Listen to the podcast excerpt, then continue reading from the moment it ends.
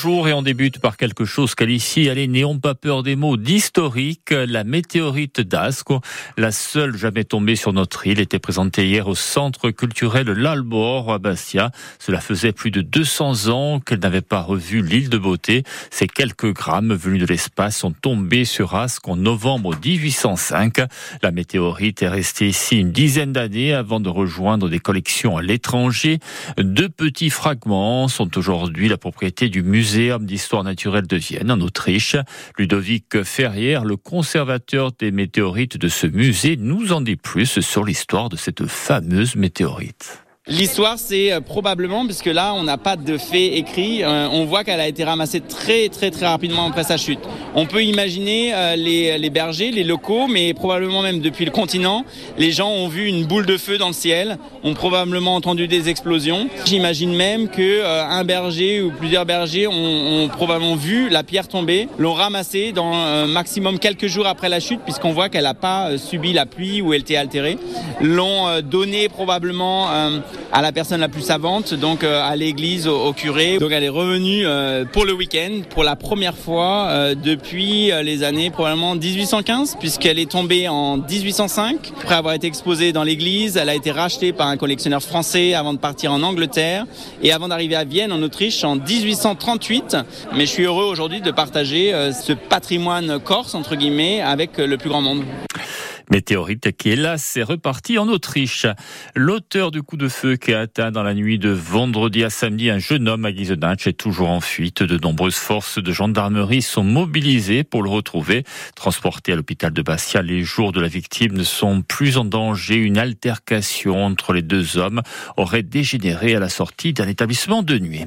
On s'intéresse à présent à cette question qui taraude les maires, la problématique des biens appelés 100 mètres, euh, des maisons en ruine qui menacent de s'effondrer, des parcelles de terre à l'abandon, des biens qui ne sont pas utilisables et qui pourraient pourtant libérer du foncier.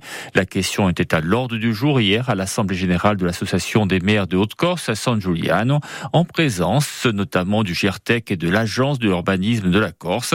La problématique des biens sans maître donc et les difficultés, Christophe Giudicelli, pour retrouver les propriétaires. A commencer par le nombre de parcelles qui se trouvent dans cette situation.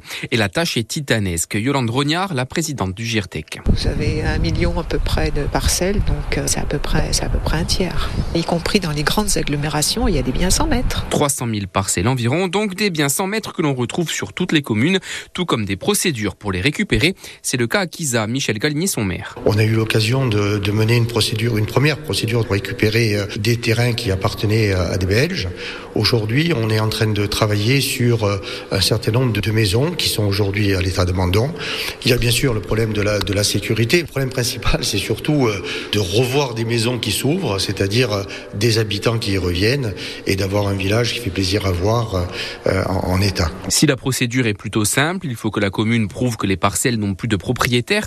La mémoire collective, elle, risque par contre de faire défaut dans quelques années, s'inquiète la présidente du GIRTEC. Alors actuellement, euh, les maires ont encore une bonne mémoire de leurs administrés. Mais là, on est dans une course contre le temps. Plus ça va, plus les maires prennent de l'âge, je veux vont être euh, remplacés par des plus jeunes qui n'ont plus cette, euh, cette mémoire. Voilà. Le danger, il est là. L'objectif est désormais de renforcer les liens entre le GIRTEC et les communes pour faciliter les acquisitions. Deux jours après la décision de la Commission européenne d'ouvrir une enquête sur les conditions d'attribution de la DSP maritime de la Corse pour la période 2023-2030, la collectivité de Corse assure dans un communiqué qu'elle est prête à fournir toutes les précisions utiles et informations complémentaires pour obtenir une décision d'approbation dans les meilleurs délais. La CDC qui indique par ailleurs que cette enquête ouverte par Bruxelles fait suite à de nouvelles plaintes déposées par la Cour Ferris. Sans transition, comme on dit à la radio, on passe au football avec le résultat de la 26e journée de Ligue 2. Une journée qui s'est soldée par deux matchs nuls pour les deux clubs corses. Un mérité et encourageant pour le SCB, un partout à Auxerre, on y revient dans un instant, et un carrément rageant pour la CA à domicile face à Amiens, zéro partout. Des Ajacciens qui ont fait ce qu'il fallait à un adversaire venu prendre un point. Malheureusement, le poteau et la barre transversale ont sauvé à quatre reprises le portier Picard. À l'arrivée et malgré un très bon match dans la lignée des précédents, l'ACA n'a pas été récompensé de ses efforts. L'entraîneur Olivier Pantaloni est forcément déçu. On écoute au micro de Philippe Perrault. Déçu euh, surtout du résultat, hein, pas du contenu. Je pense que l'équipe a tout donné ce soir. Il méritait de remporter cette rencontre. Chose assez rare dans le football. On touche euh, quatre fois les montants dans une partie. Ça ne veut pas rentrer. C'est comme ça, mais bon, j'ai rien à reprocher aux joueurs. Moi, je suis, je suis très content de ce qu'ils ont, ils ont montré. Les joueurs, ils, ils, se sentent véritablement libérés et ils n'ont, ils n'ont plus la crainte du résultat. Donc, à partir de là, ils, se lâchent et il y a des choses bien meilleures avec euh, un apport technique. Même si euh, j'ai senti certains joueurs un petit peu émoussés parce qu'on a malgré tout euh, eu un petit peu de déchets dans le jeu, euh, mais euh, d'une manière générale, ce qu'on a travaillé tout au long de la semaine, on, l'a retrouvé par séquence et ça, c'est encourageant. On est bien rentré sur le début de la seconde mi-temps. Après, on a eu un petit passage d'une dizaine de minutes où ça a été plus compliqué. C'est vrai que s'il m'avait moins de jambes ce soir, l'accumulation, Hamza, Chris aussi, mais il donne le maximum aujourd'hui. Et euh, malgré euh, le, fait que certains soient un petit peu émoussés, euh, je pense qu'on aurait mérité de gagner cette rencontre.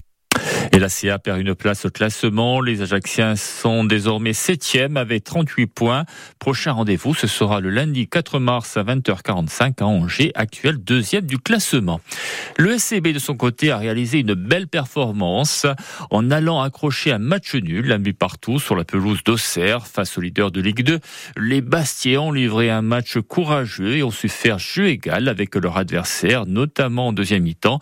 Il a pourtant fallu attendre la 90e minute et un but de Miguel Alfarel pour arracher ce match nul. Un point obtenu notamment grâce à l'apport des nouveaux entrants en seconde période, souligne Lilian Lasland, l'un des co-entraîneurs du Sporting. Il est au micro de Jean-Philippe Thibaudot. On avait planifié un petit peu ces choses-là parce qu'on sait que pour le moment il y a des garçons qui peuvent pas finir les matchs aussi, donc euh, c'était un petit peu euh, un petit peu dans notre tête. Après bien sûr les, euh, les entrants que ça soit ce soit Dylan, ce soit Benji, ce soit Fasciné, quoi que ce soit, ils sont, ils sont bien, bien rentrés dans le match et de suite ça a fait la, ça a fait la différence aussi. Il y a une mi-temps pour, euh, pour Auxerre et une deuxième pour nous et je pense que le match nul est mérité dans l'ensemble du match.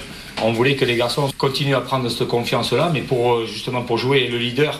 Et ils ont fait un match, euh, un match d'homme. Bien sûr, c'est des matchs fatigants ou quoi que ce soit, mais ça sera des matchs comme ça jusqu'à la fin de, jusqu'à la fin de saison. Et pour nous, la, récompense, et bien sûr, et pour eux, c'est d'avoir pris ce, ce point. Mais en tout cas, félicitations aux garçons. Et avec ce match nul, le Sporting pointe désormais à la 15e place du classement, mais à égalité de points avec le premier relégable Dunkerque.